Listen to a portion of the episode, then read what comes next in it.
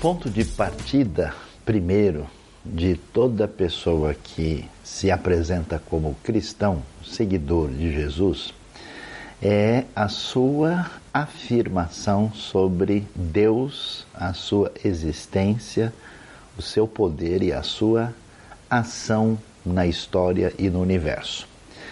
A, a ideia de Deus é tão importante, ou podemos até melhorar isso, Deus em si é tão importante, que todo pensamento, toda maneira de entender Deus é fundamental para a organização de toda a realidade. É o que nós dizemos na visão cristã da realidade. É, nós temos aí uma visão que a gente chama de teocêntrica. Deus é o fundamento de tudo. Isso é importante porque é, nós não podemos entender absolutamente nada sobre qualquer outra doutrina ou ensinamento bíblico ou cristão sem as percepções corretas a respeito de Deus. Deus é o Criador do universo, o sustentador de todas as coisas, o Deus que nós definimos como um Deus todo-poderoso, um Deus absolutamente onisciente e também onipresente, aquele, aquele que é definido na Escritura como o El Shaddai, o Todo-Poderoso.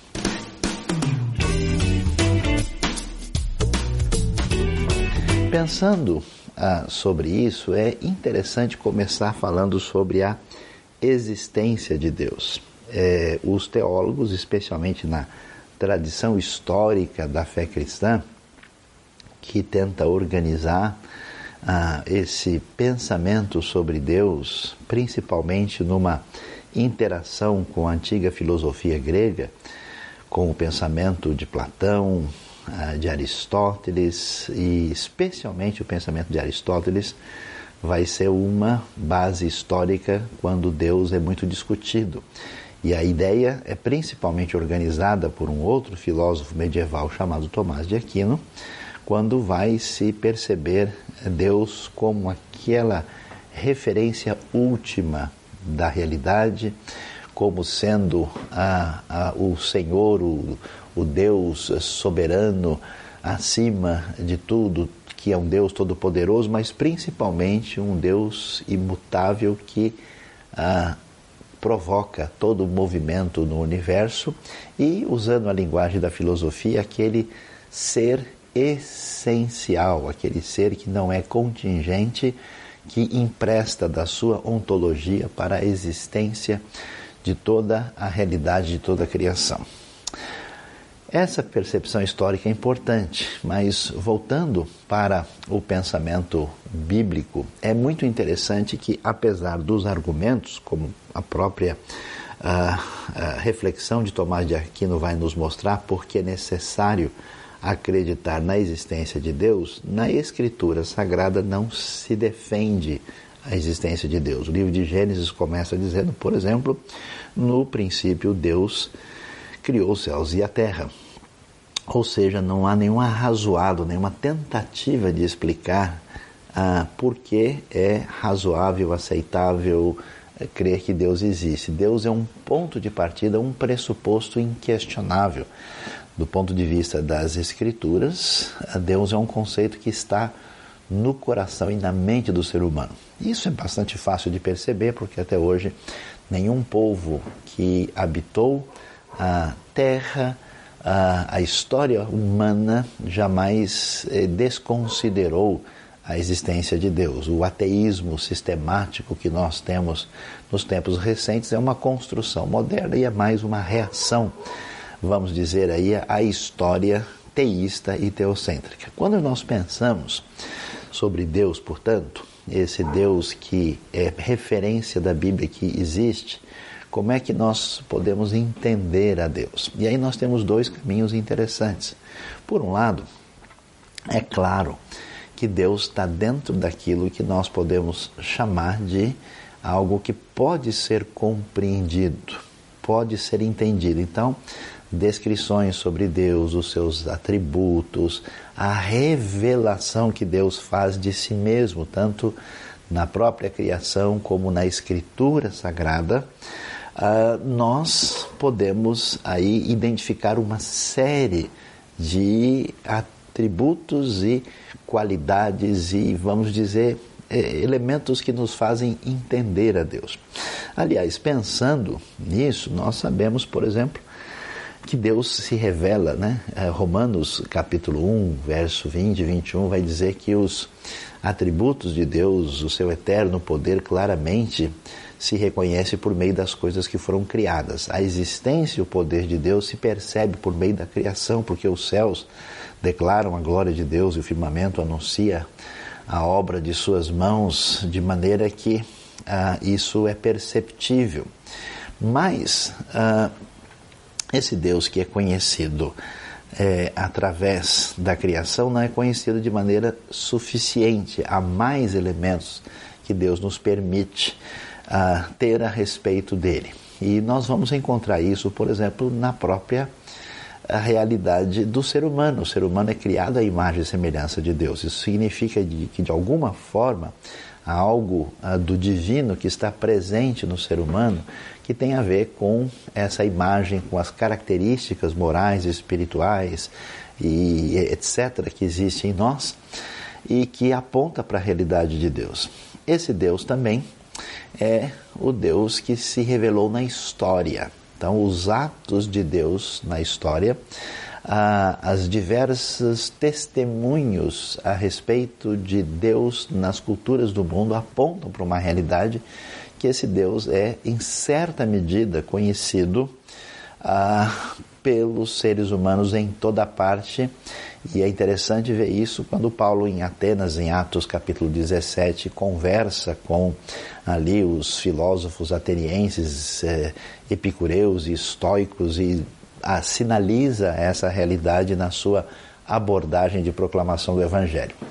Mas Deus, segundo a Escritura, ele é conhecido de modo especial na pessoa de Cristo. Aí nós estamos mudando já para a revelação mais específica e não geral uh, de Deus. Cristo é chamado de a imagem visível do Deus invisível em Colossenses 1,15. Então isso mostra que Deus se manifestou, se fez carne em Cristo Jesus, o que é uma ideia fundamental na fé cristã.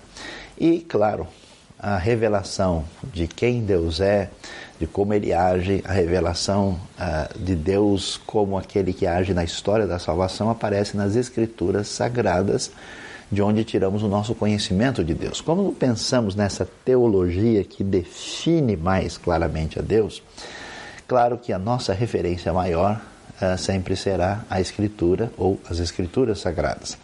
Mas Deus também como muitos teólogos, especialmente nos tempos mais recentes, têm enfatizado, os chamados teólogos neo-ortodoxos, é que Deus também é insondável. Deus, em relação ao ser humano, existe uma distância tão grande que eles falam que há o que a gente chama de uma infinita diferença qualitativa entre Deus e o homem. Nesse sentido, Deus é transcendente, Deus é, é, inexprimível, Deus é insondável, Deus ele é o que alguns chamavam de o totalmente outro, que a nossa percepção racional não tem condição de incluir e colocá-lo numa caixinha e fechá-lo por uma série de definições. Alguns teólogos antigos da tradição da igreja oriental, por exemplo, diziam, né, na região ali da Grécia, das igrejas mais tarde chamadas de igrejas ortodoxas, que a gente talvez não consiga definir muito quem Deus é, mas pode dizer quem, o que Deus não é, ou quem ele não é, porque é muita coragem tentar definir o demais. Apesar desses dois elementos que estão em tensão, é importante saber o que, que a Bíblia fala a respeito de Deus. A Bíblia diz, por exemplo, que Deus é espírito e ele deseja que os verdadeiros adoradores o adorem em espírito e em verdade. Isso quer dizer que Deus não está sujeito à realidade material, que Deus está numa realidade acima daquilo que nós percebemos ah, na nossa realidade limitada dos cinco sentidos. Esse Deus ah, que aparece como um ser absolutamente uh, que existe eternamente, ou seja, Deus não tem princípio nem tem fim. Podemos até imaginar como se dá a criação do universo, que é a realidade permanente existente desde todo sempre é o próprio Deus. Deus cria um espaço ou cria uma possibilidade em si mesmo de, através da sua ação criadora, amorosa, de fazer com que o universo e todas as coisas venham a existir. Nesse sentido, quando falamos sobre quem Deus é, nós começamos a falar dos atributos incomunicáveis de Deus. Que atributos são esses? São atributos que dizem respeito a Deus e que não é partilhado conosco. Deus é eterno, não tem princípio nem fim. É, Deus é absolutamente todo-poderoso. Deus é onipresente, ele pode estar presente em toda parte do universo. Ah, Deus é onipotente, Deus é onisciente, Deus sabe todas as coisas, Deus tem ah, qualidades, Ele é imutável e que não são conhecidas na experiência dos seres criados. Então, nesse sentido, Deus deve ser entendido assim pelas declarações das Escrituras, que o apresentam muitas vezes por meio de descrições, né? Mas também por certos nomes especiais. Ele é o Deus Altíssimo, ele é Leon, ele é o Senhor dos Exércitos, Yehovah Savaot, ele é ah, esse El Shaddai, o Deus Todo-Poderoso, ele recebe uma série de descrições que apontam na direção desses atributos. Mas Deus também é um Deus ah, que ah, tem uma série de atributos que são comunicáveis no sentido que nós também podemos manifestar na nossa realidade aquilo que Deus é. Deus, por exemplo, é bondoso, Deus é justo, Deus é amoroso. Essas realidades, atributos que são mais, vamos assim dizer, palatáveis, fazem parte da nossa experiência também e são essenciais em Deus. É importante refletir em algumas coisas sobre esses atributos de Deus. Primeiro, que não é verdade que nenhum desses atributos é superior ao, aos outros e tenta governar os outros. Algumas pessoas, por exemplo, fazem o que a gente chama de polarização na sua compreensão de Deus. Não, Deus é especialmente justo.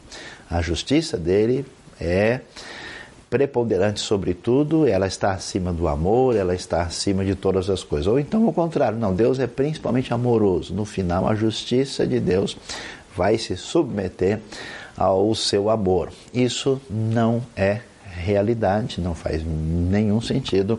Os atributos estão numa inter-relação uh, e não temos aí como dizer que um é superior ao outro.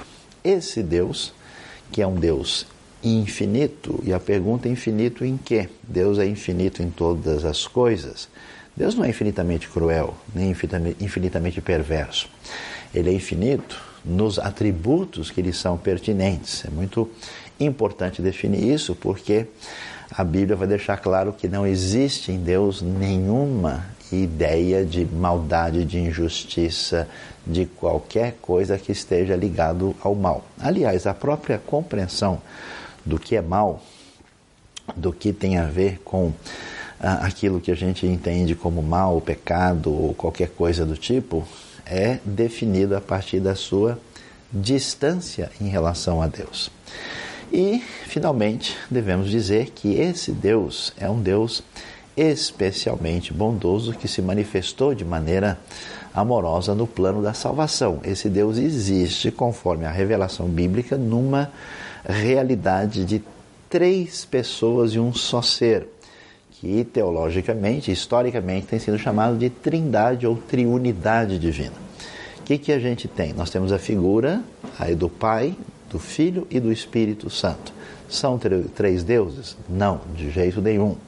São três manifestações ou modos de ser diferente de um Deus? Não. A Trindade aparece como um mistério da fé. É um só Deus, mas são três pessoas distintas. A ideia é que a Trindade, a Triunidade divina, é, ontologicamente, existe como um ser para nós muito misterioso, onde o Pai, o Filho e o Espírito se amam desde toda a eternidade, mas existe como um Deus só. É a base da unidade e diversidade que está presente no universo.